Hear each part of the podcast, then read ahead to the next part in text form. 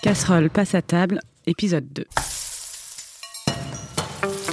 Bienvenue dans ce deuxième épisode de Casserole passe à table, l'émission où l'on se pose des questions existentielles sur la nourriture, la gastronomie, la bouffe, quoi. Aujourd'hui, nous allons nous demander si la street food française existe vraiment, si en dehors du jambon beurre, nous avons en France cette tradition de manger dans la rue, comme dans d'autres pays où la variété de street food est faramineuse, si les food trucks sont voués à exister longtemps, ou encore si un hot dog revisité à 15 euros reste de la street food.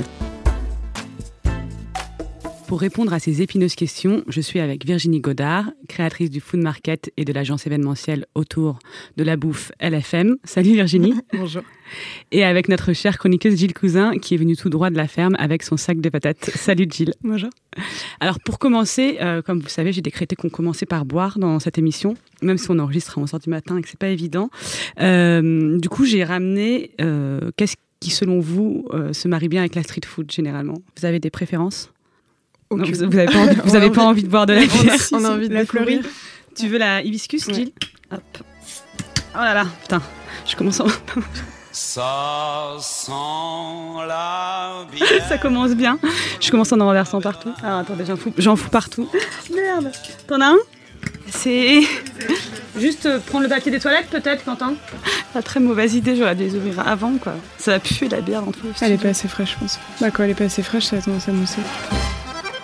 Voilà, donc là on vient, on vient de se servir les bières. On a eu un petit, un petit gap euh, temporel parce qu'il faut savoir qu'elles ont toutes explosé, donc le, le, studio pue la bière. Mais on va pouvoir, tout le monde a son verre? C'est bon, mais... voilà, on va pouvoir, on va pouvoir commencer l'émission sur la street food. Donc déjà, je me posais une première question très basique sur le terme même de street food, euh, qu'on peut traduire en français par euh, nourriture de rue. Et euh, qu'est-ce que ça veut dire pour, pour vous, ce terme-là, si vous, vous devez me donner une définition, Virginie?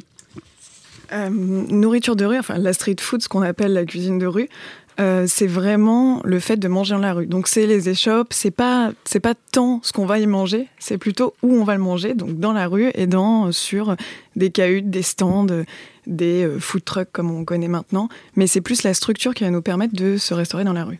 Est-ce que cette notion du pas très, de, de, pouvoir se nourrir pour pas très cher aussi dans le terme de, de street food? Complètement. Complètement. L'idée de la street food et de la cuisine de rue, c'était à l'époque pour les ouvriers. Donc c'était une cuisine qui était très accessible et qu'on pouvait prendre, emmener, emporter euh, et manger facilement. Et donc le payer aussi facilement, qu'on le mange. D'accord. Donc on va, on va voir peut-être un peu plus tard que c'est plus le cas partout dans tous les, tous les styles de street food. Et Virginie, est-ce que tu peux euh, raconter pour les auditeurs ce qu'est exactement euh, le food market? Euh, Est-ce que c'est un endroit qui n'existait pas à Paris et du coup que tu as, as, voulu monter parce que toi, t'aimes aimes manger dans, dans la rue? Est-ce est que tu peux expliquer un peu la, la genèse de ton projet? Ouais. Alors la genèse, moi j'ai rien inventé. Hein. La street food et la cuisine de rue, ça existe partout dans le monde et beaucoup plus à l'extérieur qu'en France. Euh, moi, l'idée m'est venue lors d'une visite à Berlin, où en fait j'ai été, au, attention à l'accent, au Markt Hallneun euh, de Berlin, qui a lieu le jeudi soir, que je vous conseille fortement euh, si vous êtes sur Berlin, et qui est un rassemblement de cuisine de rue euh, de, du monde entier, de ce métissage culturel aussi qui est Berlin, avec une communauté turque qui est hyper importante, et dans lequel je suis allée manger, découvrir des, des plats allemands, mais aussi étrangers, comme je le disais, à peu cher, et avec une espèce d'ambiance incroyable où tout le monde se parlait, où c'était hyper convivial, où il y avait de la bière, où on avait un petit peu ce voilà. Et ça ça m'a super plu. C'était euh, pour moi une révélation. Euh, et j'ai eu envie d'en monter un à Paris parce qu'à l'époque en 2015 donc le premier food market date de juillet 2015 et il faut savoir qu'à l'époque il n'y avait pas de rassemblement régulier. Le premier c'était euh, Super Barquette à l'époque. D'accord. D'ailleurs on les salue parce que c'était les premiers à avoir fait un rassemblement autour de la cuisine de rue. Mais pour moi c'était important de remettre le contexte de la cuisine de rue dans la rue donc euh, de pas s'adresser uniquement euh, toujours euh, aux mêmes personnes, aux gens qui vont dans les lieux cool, et donc de le remettre vraiment dans la rue. Donc il y a eu tout un combat pour l'apporter euh, dans les rues de Paris et de manière régulière comme un marché. Et d'où l'emplacement aussi, d'avoir décidé ta Belleville dans Exactement. un quartier plus populaire que, je sais pas, dans le premier arrondissement. Ouais, d'être dans les quartiers dans lesquels d'habitude il n'y a pas d'offres. En fait, il y a souvent des offres dans les mêmes lieux, dans les mêmes arrondissements, un peu pour les mêmes gens. Et euh, moi, je viens du 20e, je suis née en banlieue parisienne et donc du coup, euh, j'aime bien ce brassage culturel, j'aime bien que ce soit métissé et le 20e, c'est exactement ça. Donc, vous être dans la rue et dans le 20e. Ouais, parce que dans, euh, sur ton site internet euh, du Street Food Market, tu, tu dis la définition, c'est pour redéfinir le vrai sens de la street food et offrir en France un événement culinaire qualitatif, populaire et fédérateur, comme dans les autres villes du monde, valoriser des produits de qualité. Mais ce qui me paraît important, c'est ce mot fédérateur et populaire parce que justement, c'est ce que devrait être peut-être la, street food, c'est-à-dire euh, que, ça peut inclure tout le monde. On a parfois l'impression que c'est réservé à tel type de personnes en, France. Je ne sais pas ce que, ce que vous en pensez. Oui, tout à fait. Enfin, c'est populaire et fédérateur, c'est des mots que je répète euh, continuellement. Donc c'est un peu la blague au boulot. Quand on m'entend dire populaire et fédérateur, on dit une espèce de jingle, donc j'arrête de le dire, mais c'est populaire et fédérateur, c'est les mots les plus importants. C'est de pouvoir manger tous ensemble, de partager et de s'ouvrir à tous. Et toi, dans ton food market, donc il y a des restaurants qui viennent d'un peu partout. Est-ce qu'il y a des plats de street food typiquement français? Alors on peut en retrouver, ouais. On a, euh, on des, on a des plats, on a des plats régionaux. Alors après, je reviendrai sur l'édition spéciale région qu'on fait, mais euh, euh, on peut retrouver aussi les frites, les fricadelles, des, espèces de petits plats comme ça du Nord qui sont complètement en street food depuis des années. Il y a des, y a des cahutes dans la rue. On va retrouver aussi bah, une pisse saladière, par exemple. toutes ces petites tourtes typiquement régionales et françaises. Après, évidemment, le jambon beurre. Je pense que le sandwich et le jambon beurre, ça reste quand même euh, le casse-croûte de l'époque, en fait. Mmh. Euh, ouais, parce en préparant l'émission, moi j'ai essayé de me rappeler euh, des souvenirs de street food que j'aurais pu avoir gosse. Et le seul truc qui me venait à l'esprit, c'était au marché un espèce de, de mec qui vendait des beignets ultra sucrés, très industriels que j'avais rarement le droit d'en manger. Mais j'ai pas justement de souvenirs. Enfin dans mes souvenirs d'enfance ou même quand j'allais en vacances, etc., en France, d'avoir mangé beaucoup de street food, en fait. enfin, il y a ces... Il y a ces... il y a les frites dans les foires, mais... Ouais. Toi, Gilles, tu as, des souvenirs de, street food euh bah, Plus des, des, crêpes, des gaufres, euh, tout ce qui est dans les fêtes foraines, où, voilà, où il y avait tout le temps euh, un grilleur qui avait quelques saucisses et des, et des frites. Après, je trouve qu'en région parisienne, pour le coup... alors qu'en province, il y a pas mal de grilleurs qui proposent justement sandwich saucisses, galettes saucisses. Euh, à Paris, c'est rare sur un, ouais, sur un marché parisien d'avoir euh, un mec qui fait euh, cuire des, des frites ou, des saucisses. Est-ce qu'on se fait un peu mal regarder en fait en France quand, quand, on mange dans la rue ou quand on mange son sandwich dans le métro? C'est moins notre culture, ça c'est évident. Hein. Je pense qu'aujourd'hui on y vient parce qu'il y a une évolution euh, des, des, fonctionnements, une évolution sociale, un métissage aussi. Mais euh, moi, mon seul souvenir de street food quand j'étais petite, et ça va un peu à l'encontre du fait que j'ai que des stands sur le food market, c'était le camion pizza euh, posté sur le parking du Carrefour et qui faisait des pizzas et tu passais la prendre avec tes parents pour manger et de simplifier un repas. Mais sorti de ça, on n'avait on avait pas vraiment d'autres options. Et surtout pas très qualitative. Et pas très qualitative. et, et, vous qui avez, j'imagine, toutes les deux, toi Virginie, je sais que tu t'adores voyager voyager essentiellement dans des, visées euh, gastronomiques. Est-ce que euh, vous qui avez pas mal voyagé, vous avez vraiment vu des différences très flagrantes entre la France et d'autres pays? Enfin, moi, j'étais au Mexique l'année dernière, par exemple, et Mexico, j'étais hallucinée de voir euh, les gens qui mangent vraiment partout dans la rue. Mais il y a aussi des odeurs de, bouffe qui, qui prennent au nez partout, partout, partout. Et c'est pour le coup, c'est vraiment culturel. Tu as des stands avec, des, des, gens qui vendent dans la rue. Et je crois d'ailleurs en Amérique centrale que c'est 29 de la population qui travaille dans la rue, ou c'est 29% du revenu qui, qui, se fait par les gens qui, qui, travaillent dans la rue. Ça me paraît énorme comme chiffre, il faudra vérifier. Mais... Je savais pas non plus. Mais c'est vrai qu'à l'étranger, quand tu voyages, euh, je parle pas de l'Asie où c'est un espèce de mode de vie, euh, voilà, mais on peut aussi quand tu voyages en Afrique du Nord, au Maroc, tout ça, il y a toujours des petites stands, des stands de grillades où tu peux choper un truc. Et aussi les États-Unis, qui ont eu un développement euh, beaucoup plus important que le nôtre, avec à Coney Island les premiers hot dogs, hmm. par exemple. Et ça, c'était début du siècle. Ouais, c'était il y a un, c'était il y a un siècle pratiquement déjà. Quasi.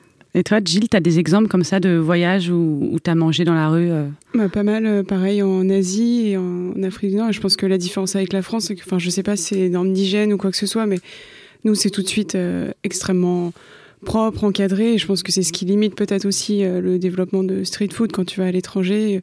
Je pense que c'est un tout petit peu plus euh, relax sur, sur l'hygiène et ce qui permet peut-être aussi qu'il y en ait, il y en a beaucoup plus, tu vois. En, ouais, tu veux dire que c'est plus, c'est beaucoup plus réglementé aussi en France que dans ce pays-là. Je pense que c'est ce qui bloque, je fais un Virginie ouais, tête, mais qui bloque le, le, développement. Si tu pouvais ouvrir n'importe quelle gargote, que tu pas forcément besoin d'avoir euh, l'eau courante, euh, les lecs, je pense que ça faciliterait le développement. Quoi. Et pour autant, moi, au Mexique, j'ai été étonnée parce que comme on voit quand même ce que cuisinent les gens devant, devant toi, j'ai jamais été malade et je trouvais ça très propre, enfin très très lisible en fait, parce que comme tu vois exactement ce que font les gens qui sont vraiment dans des dans des échoppes, tu mais ils peuvent pas se cacher quoi. Ils voilà, peuvent, ils peuvent, ils peuvent pas se cacher quoi. Je pense que c'est parfois moins sale que dans certaines cuisines françaises. Enfin, je sais pas. Mais, mais je pense qu'il y a plusieurs euh, lectures. Il y a mm. déjà un manque de place euh, évident, des règles qui sont de plus en plus compliquées euh, en termes d'hygiène. Euh, et euh, aussi une culture qu'on n'a pas, on adore passer à table. Quoi. Mm. Les Français, on adore passer du temps à table. Euh, bah, le patrimoine français de l'UNESCO avec le repas à la mm. française, ça dure 5 heures et on est tous à table. On a quand même eu du mal à sortir de ça. C'était réservé que aux ouvriers, aux classes très pauvres de se manger un casse-croûte et à la va-vite. Donc il y, y, a aussi ça où on a, je pense, dû rattraper un retard par rapport aux autres pays. Et toi, Virginie, du coup, tu as eu du mal à, à, le monter, ce food market? C'est-à-dire que, quand même, pour avoir des emplacements de marché, etc., ça, ça a été un peu le, parcours du combattant pour y arriver? Une grosse galère. non, non, il y a un an et demi de boulot en amont. Alors, pas pour avoir l'idée, parce qu'elle existait. Euh, pour la mener, pour sélectionner, évidemment, ça prend du temps. Mais le plus gros combat, c'était d'être dans la rue. J'aurais fait le choix d'être dans un lieu privé. Euh, J'aurais déjà pu avoir de l'alcool en euh, à proposer, parce que moi j'estime qu'un repas s'accompagne d'alcool, euh, ou peut s'accompagner, on n'est pas forcé, attention, euh, il est 11h du matin, mais en tout cas... de bière. mais, mais que les accords sont hyper intéressants et importants, et ça on n'a pas le droit de le faire sur la voie publique. Et la voie publique, c'est des autorisations, donc je vous passe le fait qu'il y a eu les attentats en 2015, et donc du coup ça a été encore plus compliqué, et de s'implanter dans la rue pour les règles d'hygiène, pour des règles de sécurité, pour mille raisons, parce que la mairie de Paris est très frileuse, c'est super compliqué. Et, et ça l'est encore aujourd'hui aujourd'hui. Hein. C'est toujours un combat qu'on soit dehors euh, tous les mois.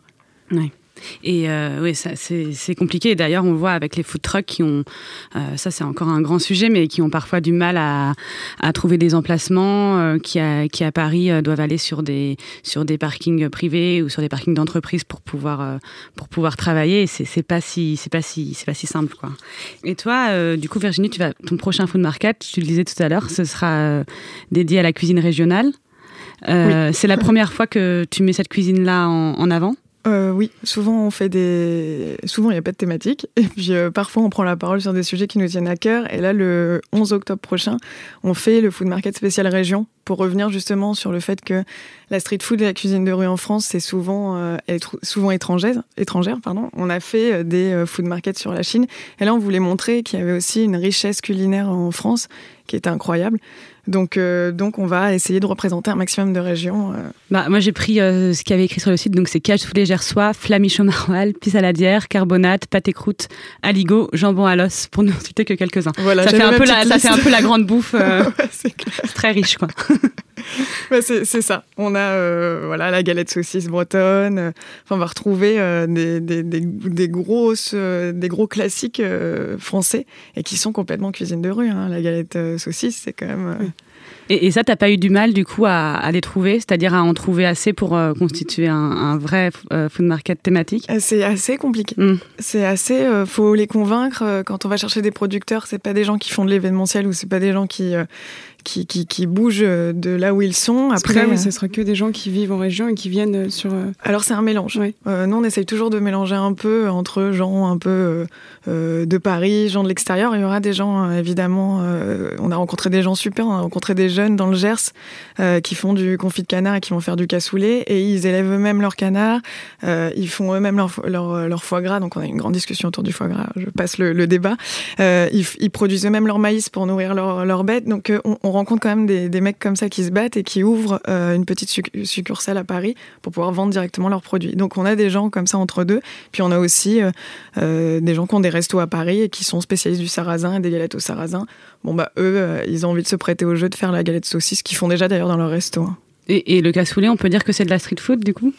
Alors, c'est vrai qu'après, on a justement le, cette problématique de plat qui, du coup, juste mis en barquette à emporter, euh, le rendent un peu street food. Mais aujourd'hui, euh, ça fait partie aussi de notre paysage, c'est-à-dire qu'on mange pas que des choses euh, en, finger food, mm. qui se mangent à la main. on a aussi ce, ce fameux cassoulet qui peut être à emporter. Mais ils vont surtout faire un effiloché de canard avec des pommes de terre revenues pour avoir ce côté beaucoup plus facile à manger qu'un gros, gros, cassoulet. Qu'un gros cassoulet. C'est délicieux le gros cassoulet. C'est trop bon le gros cassoulet. Ils voulaient l'enlever d'ailleurs et on leur a dit non, non, gardez-le. Gardez le cassoulet. Et, et en parlant de cette street food, donc qui peut prendre différentes formes, moi il y a plusieurs choses qui me, qui me questionnent en, ce moment à Paris et dans d'autres grandes villes. J'ai l'impression que c'est plutôt une tendance qui vient des, des grandes villes en France. C'est ce qu'on appelle la street food revisitée ou street food gourmet. Donc c'est souvent des, des restaurants qui s'emparent d'une street food euh, soit étrangère, soit régionale, et qui la, revisite en mettant en avant des, euh, très bons produits, euh, un peu comme s'ils devaient leur redonner une, lettre, des lettres de noblesse. Je prends un exemple, par exemple, d'un mail que j'ai reçu euh, récemment. alors, c'était pour un hot dog. Alors, c'était revisiter le classique hot dog avec les produits phares de nos régions. C'est le Paris qui a décidé de relever le café. La nouvelle adresse street food nichée au pied du printemps, réalisée à partir de produits extrêmement bien sourcés et sélectionnée par un MOF talentueux. Alors, les MOF, pour les, auditeurs, c'est meilleurs ouvriers de France, c'est gage de qualité, généralement, quand quand on parle gastronomie. Les hot dogs du café, nanan, sont le reflet du paysage gastronomique de nos régions, etc. Et donc ces hot dogs ont des, ont des noms euh, français et euh, ils sont tous entre 7,50 euros et 12 euros pour le hot dog à la saucisse de homard. Est-ce que c'est vraiment euh, la place de la street food? Enfin, moi, je me, je me posais la question euh, parce qu'en même temps, souvent, c'est des initiatives qui sont assez faites par des jeunes, donc on pourrait quand même valoriser. Et en même temps, je me dis, est-ce que quand on mange un hot dog à 12 euros, est-ce qu'on doit encore appeler ça de la street food? Est-ce que c'est pas un peu élitiste? Vous avez deux heures. Est-ce qu'on est, est, obligé de payer 12 euros pour avoir une saucisse de, de qualité? Parce que voilà, derrière le, la street food gourmet, on se et du coup, peut-être qu'on met en opposition justement au street food classique dans laquelle on aurait peut-être potentiellement des, des, produits de mauvaise qualité ou des choses assez bas de gamme. Et je pensais par opposition, du coup, street food gourmet, des, des produits de bonne qualité. Mais est-ce que voilà, est-ce qu'il faut vraiment payer 15 euros pour euh, être, enfin, pour être sûr de manger, je sais pas, un hamburger avec un, une viande d'origine française ou, euh. Ouais, c'est vrai que ce qui est bizarre avec tout ça, c'est qu'on remet la cuisine euh, la cuisine de rue, on la revalorise, elle revient au goût du jour, et donc on pourrait s'attendre à ce que ça soit complètement populaire et que ça reste un truc pas cher. Et en fait, bizarrement, elle s'est embourgeoisée d'un coup, et elle, elle, est de plus en plus chère. Nous, on voit sur le, sur le food market, on, qui est l'exemple que j'ai sous la main avec régulièrement des gens, ils sont tous en train de tirer leur prix vers le haut. Alors parce que l'économie est difficile aussi, euh, parce que c'est, il faut qu'ils mmh. réussissent à sourcer de bons produits, continuer à être compétitifs, gagner leur vie et tout. C'est pas facile. Je jette pas la pierre, mais on est tout le temps en train de tirer. Donc on a mis un plafond à 10 euros maximum, mais on sent que bah, certaines portions euh, deviennent plus petites et que au tout début du food market en 2015, beaucoup étaient à 8 euros. Aujourd'hui, tout le monde plafonne à 10.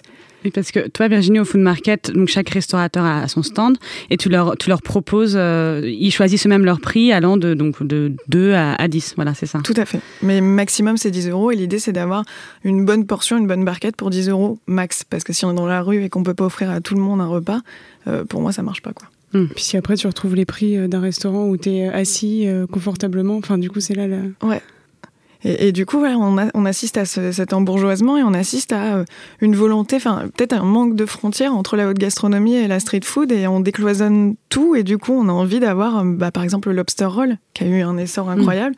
Donc le euh, sandwich au homard. Ouais, tout à fait, sandwich au homard. Et, et, nous on en a intégré un parce que aussi ça fait partie, c'est important de, de, montrer, de présenter les, les nouveautés. C'était une file d'attente sans fin pour mm. pouvoir le goûter et forcément on monte dans les tours en termes de prix.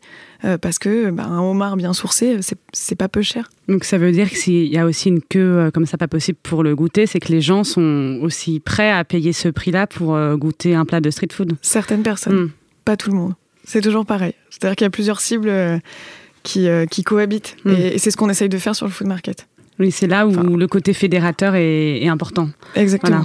Parce que moi, je me posais par exemple la question, il y a aussi toute cette chose-là de par exemple pouvoir manger un, un banh mi, donc c'est ces sandwichs euh, vietnamiens dans une baguette avec euh, la carotte râpée. Euh, il peut avoir différentes viandes, du bœuf ou du, porc. du porc ou du poulet.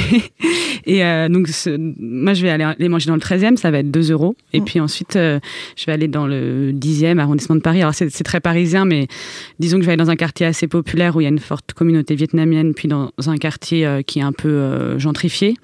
Et ça va être 10 euros. Et je me dis, qu'est-ce que je paye? Est-ce que je paye euh, bah, le prix des bons ingrédients? Ou est-ce que je paye aussi un certain marketing? Ou peut-être une certaine façon de faire passer cette street food, de la, de la polisser un peu pour les gens qui auraient peur d'aller dans, dans des contrées où ils n'iraient pas habituellement euh, ils se disent bon ben là ça va, il y a le bon marketing, c'est fait pour moi, donc je rentre dans cette boutique. Il y a aussi cette. Euh, ouais, je pense que c'est c'est un, un, mélange de, de, tout ça. Après, il y a des sourcings aussi produits hein, qui font la différence quand même euh, sur cette, certains boui-boui où, c'est, mm. euh, où euh, on ne sait pas trop d'où ça vient. Et, et voilà. Et d'autres personnes qui font le choix aussi d'aller chercher des produits un peu plus quali. Il y a un, je pense qu'il y a un entre-deux. Mais le marketing, il se paye, ça, c'est, sûr, je pense. Et, et, et, toi, du coup, Virginie, quand tu choisis les restaurants qui vont être dans ton food market, est-ce que justement tu fais attention Parce que j'imagine que maintenant, ton, ton, food market est assez connu, donc tu dois être assez sollicité aussi par, bah, par des par des restaurants qui ont les moyens de t'atteindre. Est-ce que tu fais aussi attention à faire cette, euh, cette recherche, d'aller chercher toi peut-être euh, le petit traiteur euh, qui est, qui est pas nécessairement joli, donc tu n'aurais pas pensé à rentrer dedans ou tu vois est-ce qu'il y, y, a cette recherche de, de sourcing qui est importante? On lâche pas après c'est c'est vrai que c'est on a vu une évolution c'est-à-dire que je pense qu'il faut vampiriser personne donc on a vu beaucoup par exemple de gens d'école de commerce. Nous on a de plus en plus de gens d'école de commerce qui viennent avec un monoproduit, un concept. Donc au début tu te dis euh, quelle est leur légitimité. Et puis parfois, c'est bon, c'est bien fait, euh, et c'est juste. Et alors pourquoi euh, les punir eux ou se dire mm. que qu'ils n'auraient pas leur place ou leur droit de, de, de, paraître et voilà. Et en même temps, nous, on va chercher. On a des agriculteurs. On a travaillé avec longtemps avec Charlotte, qui est agricultrice de, et éleveuse d'agneaux et qui fait un agneau à la plancha qui est hyper bon, qui vient de, du Berry. Donc on a aussi des gens comme ça qui, toute l'année, sont euh, dans une réalité qui est complètement autre du marketing et, de tout le reste, et qui font un truc qui est super bon. Donc nous, on goûte tout et on rencontre les gens qui se cachent derrière. Et l'idée, c'est de réussir à rester juste sur la finalité du produit. Et toi, Jill, tu es prête à mettre beaucoup d'argent pour payer certains plats de, street food ou c'est quelque chose que tu n'as pas spécialement l'habitude de faire? J'avoue qu'au-delà de 12 euros euh, sur un plat de street food, euh, ça commence à être un peu, un peu cher. Dans ces cas-là, je préfère aller au, au restaurant et m'asseoir. Ouais, pas manger dans la rue. Quoi. Et, euh, et, du coup, toi, Gilles, aujourd'hui, tu vas nous, nous parler euh, de patates, de pommes de terre. Et euh, quand tu m'as dit que tu allais, allais, nous parler de, de pommes de terre, je me suis dit que j'allais tester cet nouvel endroit à Paris qui s'appelle Pont-Neuf. Alors, je ne sais pas si vous connaissez, c'est un endroit où ils font des, des frites, des très bonnes frites. Voilà, c'est ouais, les frites gourmets, quoi. Alors, c'est je vais vous lire un peu leur, leur projet. Pont Neuf, c'est avant tout le plaisir de déguster à Paris une authentique frite fraîche, maison, réalisée à partir de pommes de terre sélectionnées auprès d'un producteur responsable, préparée quotidiennement et cuite dans les règles de l'art dans une graisse de bœuf de qualité. Alors pour les accompagner, il y a des, des sauces qui sont faites maison. Le jambon euh, qui propose avec, c'est un jambon de Paris ou un pastrami qui vient d'un d'un boucher célèbre, comme ils disent, Olivier Metzger. Alors moi, j'y suis allée un, midi, j'y ai déjeuné et j'ai pris une grande barquette de frites avec du pastrami et une maillot à langue de sèche. Et euh, ça coûtait 9,90 euros. Moi, j'ai trouvé ça très bon. Euh, voilà, la grande frite là-bas, elle coûte 6,50 euros. Et euh, quand j'y étais, j'en ai profité pour faire un petit sondage sur mon Instagram pour demander aux gens ce qu'ils pensaient de ce prix-là, 6,50 euros pour une grande barquette de frites. Euh, et les 80% m'ont dit c'est beaucoup trop cher, etc. Et certains ont rajouté, euh, sachant qu'on trouve des pommes de terre locales bio à 1,20 euros le kilo.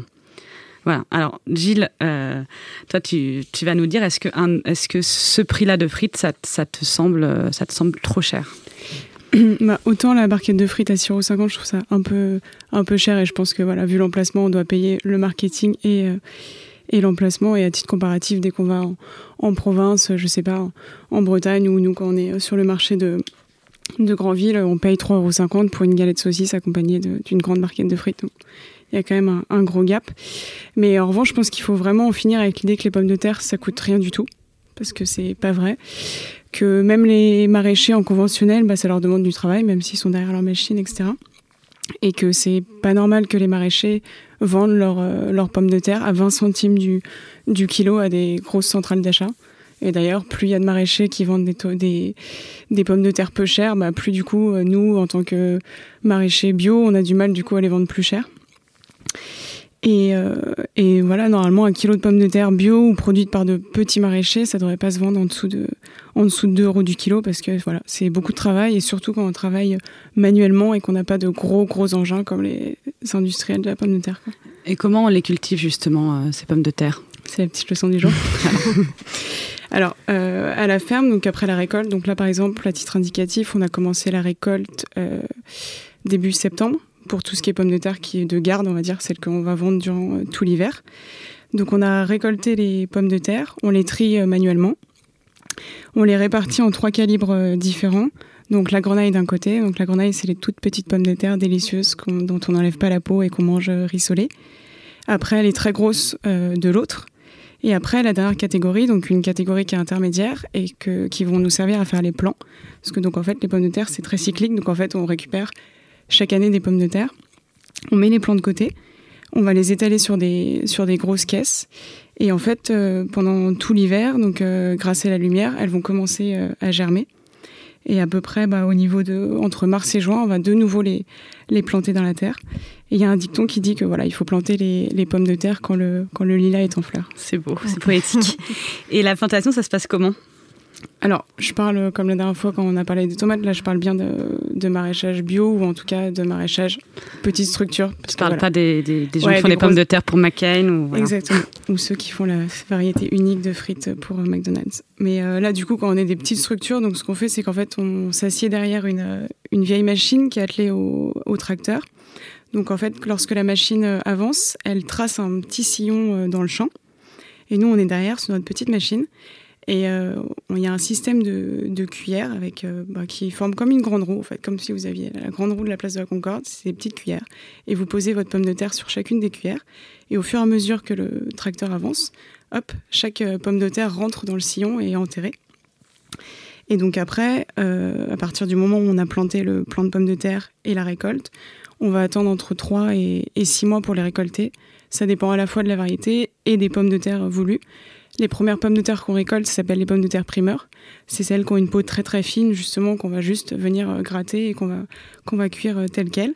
Et après, pour les autres, donc les pommes de terre que vous allez manger euh, durant tout l'hiver, on attend le mois de, de septembre, octobre pour les récolter, parce qu'il faut attendre que du coup, bah, la, la peau de la pomme de terre soit bien épaisse, justement, pour pas qu'elle s'abîme pendant les, les mois d'hiver. Et pour les frites, du coup, on utilise quelle variété? Alors, il faut arrêter de croire qu'il n'y a que la, pomme de terre binge ou la grilla. Euh, comme sur tous les autres légumes, là en l'occurrence sur la pomme de terre. Alors, on cultive aujourd'hui, il y a plus de 5000, 5000 variétés de pommes de terre qui sont cultivées. Et après, il y a au moins, on connaît au moins 10 000 variétés différentes de pommes de terre. Donc, ce serait quand même dommage de s'arrêter juste à la, 10 000, ça fait beaucoup. ouais, à la binge et la grilla. Et en fait, dans l'idéal, pour les frites, c'est plutôt un, plutôt un type plutôt qu'une variété. Voilà, il faut plus se, diriger vers des pommes de terre qui ont une bonne coloration à la cuisson, qui vont avoir un, beau taux, un bon taux de matière sèche, euh, qui va leur permettre de ne pas absorber trop d'huile de friture. Et nous, par exemple, à la ferme, euh, on conseille souvent la bleue la Manche, qui, est, euh, esthétiquement ressemble à la pomme de terre Vitlotte et qui est une variété typiquement normande là où on est installé. Euh, sinon, il y a aussi la désirée qui a une peau euh, rose pâle ou encore la rubis qui a une peau rouge comme la, comme la pierre précieuse. Et euh, voilà. Oh, la, pomme de terre chic. Après le lilas, c'était la chronique poétique. Et voilà. Après, le mieux, du coup, ça reste quand même de toujours demander conseil à votre maraîcher. D'où l'intérêt d'aller acheter ces pommes de terre à un maraîcher et de pas aller en grande surface, parce que bah voilà, vous aurez le conseil. Et comme c'est lui qui cultive les pommes de terre, bah, ce sera lui qui sera le plus à même de, de vous conseiller sur telle ou telle euh, variété. Et pour, les bons, pour un bon prix, pour acheter des pommes de terre, au-delà de quel prix c'est plus du tout raisonnable et... Bah là, juste à titre indicatif, donc nous, là, du coup, on vient de sortir de terre les, les, grosses pommes de terre. On les vend en ce moment, elles sont donc certifiées bio et on est en permaculture et euh, elles sont vendues en ce moment, du coup, 2,90 et la grenaille est vendue 5 euros en ce moment. D'accord. En revanche, voilà, on, fuit les grenailles à 12 euros le kilo, non, c'est pas possible. Enfin, ça reste, enfin, c'est du boulot, mais ça reste de la pomme de terre. Reste, donc on ne faut pas acheter des grenailles. Ça reste le légume populaire quand même par, par excellence. Oui, faut mettre le prix juste, mais il faut pas déconner. C'est comme sur la street food, voilà. On n'achète pas un burger à 20 euros et on n'achète pas des pommes de terre grenaille à, ouais, à 12 du kilo. Merci Gilles. Est-ce qu'on peut quand même finir cette émission? Parce que j'ai peut-être été un peu négative en disant la street food était trop chère, etc. En disant qu'il existe quand même pas mal d'événements et d'initiatives assez euh, assez excitantes euh, en street food. Euh, moi, je pense au Refugee Food Festival, alors qu'il y a un festival qui est autour, euh, qui se passe une fois par an en France, où des, chefs réfugiés vont cuisiner dans des restaurants, mais qui maintenant a aussi son emplacement à Grande Contrôle, qui est un endroit où on peut aller, on peut aller déjeuner et dîner, et qui va dans différents festivals de street food. Donc c'est, je crois en ce moment un chef syrien qui, qui cuisine. Euh, donc il y a des événements aussi comme ça, euh, jolis et bien avec la street food et euh, engagés. Est-ce que je sais pas, il y en a qui vous viennent, vous, à l'esprit? Virginie, il y a, le tien évidemment. Non, non, pas, pas C'est un peu dur de s'autociter. Non, non, non, c'est pas ça, mais c'est vrai que le Refugee Food Festival, c'est une très belle initiative. Il y a plein de bonnes choses, comme dans tout courant. Et c'est vrai qu'on l'a pas mis en avant, mais il y a plein de belles choses qui en ressortent. le fait aussi de pouvoir développer son activité sur ce côté traiteur, on peut appeler ça comme ça, c'est pas un vilain mot, euh, traiteur et événementiel et de pouvoir venir faire de la cuisine de rue, c'est hyper bien pour plein d'agriculteurs euh, qui, qui, ont, qui peuvent aujourd'hui euh, proposer des plats tout faits. C'est hyper bien aussi, nous, on voit beaucoup de femmes euh, issus de l'immigration en général, euh, qui euh, viennent et nous proposent leurs plats vraiment fait maison, comme si on poussait la porte d'une famille. Là, en, général, je pense à Ma, qui est malienne et qui du coup prépare les plats typiques africains. Et elle, elle est venue nous voir, elle s'est formée, elle a, passé son petit diplôme d'hygiène et aujourd'hui, elle a un stand alors sur food market ou ailleurs, peu importe. Mais en tout cas, ça permet à des gens aussi de se professionnaliser et d'ouvrir un petit peu le prisme sur sur sur la gastronomie sans avoir un restaurant et sans que ce soit cher en investissement et lourd. Ah, c'est plus, plus accessible et ça crée aussi euh, de l'emploi. Exactement. Et toi, Gilles, tu as un événement street food ou un endroit euh, particulier que, dont tu aimerais parler? Ça... C'est peut-être pas proprement parler de la street food, mais le fait qu'on puisse enfin manger de bonnes pizzas à Paris à emporter, euh, voilà, c'est déjà c'est déjà pas mal. Ça, c'est une bonne chose. Alors, pour terminer l'émission, je vous demande à chaque fois aussi un petit conseil. Alors, moi, je, je, commence par moi. Je suis très mal poli. Je vais vous recommander une série de Netflix qui s'appelle The Ewi Biker Asian Adventures. Je sais pas si je le prononce bien. Bon, en gros, c'est deux vieux motards anglais qui traversent l'Asie euh, pour découvrir la street food. J'étais un peu sceptique euh, au départ. En fait, c'est plutôt drôle euh, de voir ces deux gros motards avec un accent très, très british. Et c'est pas mal parce qu'ils vont, ils vont vraiment chez les gens ils parlent vraiment du, pays dans lequel ils sont et ils donnent aussi des recettes. Et c'est assez persuasif parce que moi j'ai quand même mangé un curry vert hier soir. Euh, j'avais vu euh, l'émission la veille, donc je pense que ça donne quand même aussi faim et ça donne envie de découvrir des, des nouveaux produits. Toi Virginie, est-ce que tu as quelque chose à nous recommander? Euh, Alors ça n'a pas été facile de, de, choisir, mais je me suis dit par rapport au thème que c'était bien aussi de valoriser des gens qui sont là depuis hyper longtemps. Donc tous ceux qui, ont passé les modes, qui ont passé, qui étaient là avant que tout ça change. et je pense à la licheur où j'ai été la semaine dernière, qui est une petite adresse à Paris dans le 11e, et rue Saint-Maur, et j'ai pas le numéro, et là je m'en mords les doigts. On le mettra sur le site. Avec la rue voilà. Exactement.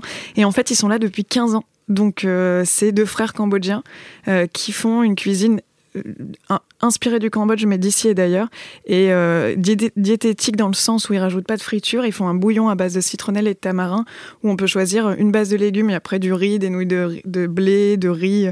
Enfin voilà, sa garniture, du poulet, du. Enfin, c'est ni végétarien ni vegan. En fait, ça ne ça ne se revendique rien. Et pourtant, c'est là depuis 15 ans et c'est très bon, très honnête. Et on finit à 8,90 la soupe. Et je trouve que dans Paris, euh, voilà, c'est quand même, on se fait un menu à vraiment à 10 euros euh, sans problème. Et tu veux me redonner le nom? La Licheur. Et toi, Gilles? Euh, Je voulais conseiller une table aussi, du coup, qui est coïncidence, mais aussi rue Saint-Maur. On est très, très Paris, très 11e arrondissement. La prochaine fois, on essaiera de, parler un peu de, d'autres restos à Marseille. Mais vu que la dernière fois on n'a pas parlé de restaurant, du coup je me suis dit qu'on pouvait se rattraper. qui s'appelle Double Dragon et qui est le nouveau restaurant des, des Sœurs Leva qui ont le, le restaurant Le Servant qui est aussi euh, à l'angle de la rue Saint-Maur et de la rue Servant et qui se propose, c'est voilà, c'est pas de la street food, mais qui se propose de pas de réinventer la cuisine asiatique, mais voilà, de proposer la cuisine asiatique avec des, des bons produits. Et je pense que c'est ce qui manquait à Paris. On avait beaucoup, beaucoup de restos asiatiques, chinois à Belleville, qui est juste à côté, et rarement avec des produits bien sourcés et de qualité. Et là, voilà, elles font une cuisine qui est authentique. Bon, c'est encore très, très fréquenté par les hipsters en tout genre, mais bon, voilà, qui est très, très on mange bien, c'est l'essentiel. Eh ben, merci beaucoup. Virginie, tu peux me redonner la date du prochain street euh, food market, pas street food market, où on mangera de la ligo et, des tartes au maroilles euh, C'est le jeudi 11 octobre, euh, de 18h à 22h30, et c'est toujours entre les métros Ménilmontant et Couronne. Et il y a une page Facebook où il y a toutes les infos que le je foodmarket.fr, le .fr, hein, pour contrer le food market en anglais. Pas mal. Oui, ça c'est une question que je t'ai pas posée. Pourquoi ça avait un nom anglais mais... Honnêtement, c'est un nom, c'est un nom choix. C'est terrible. C'était juste le brainstorming, on n'a pas changé, mais il n'y avait pas vraiment de réflexion là-dessus. Il y avait une réflexion sur le fond, mais pas du tout sur le nom. Dommage. C'est pas grave, ça, reste dans la tête quand même, c'est bien. Je vous remets toutes les références dont on a parlé sur le site de Binge et sur la page Facebook de l'émission Casserole. N'hésitez pas à m'écrire à zazie.binge.audio ou sur mon Instagram zazie miam miam. N'hésitez pas à partager vos avis sur tous les réseaux pour nous dire si vous êtes plutôt team jambon beurre ou falafel. N'hésitez pas non plus à mettre des étoiles ou commentaires sur iTunes. Merci encore beaucoup pour tous vos retours sur le premier épisode.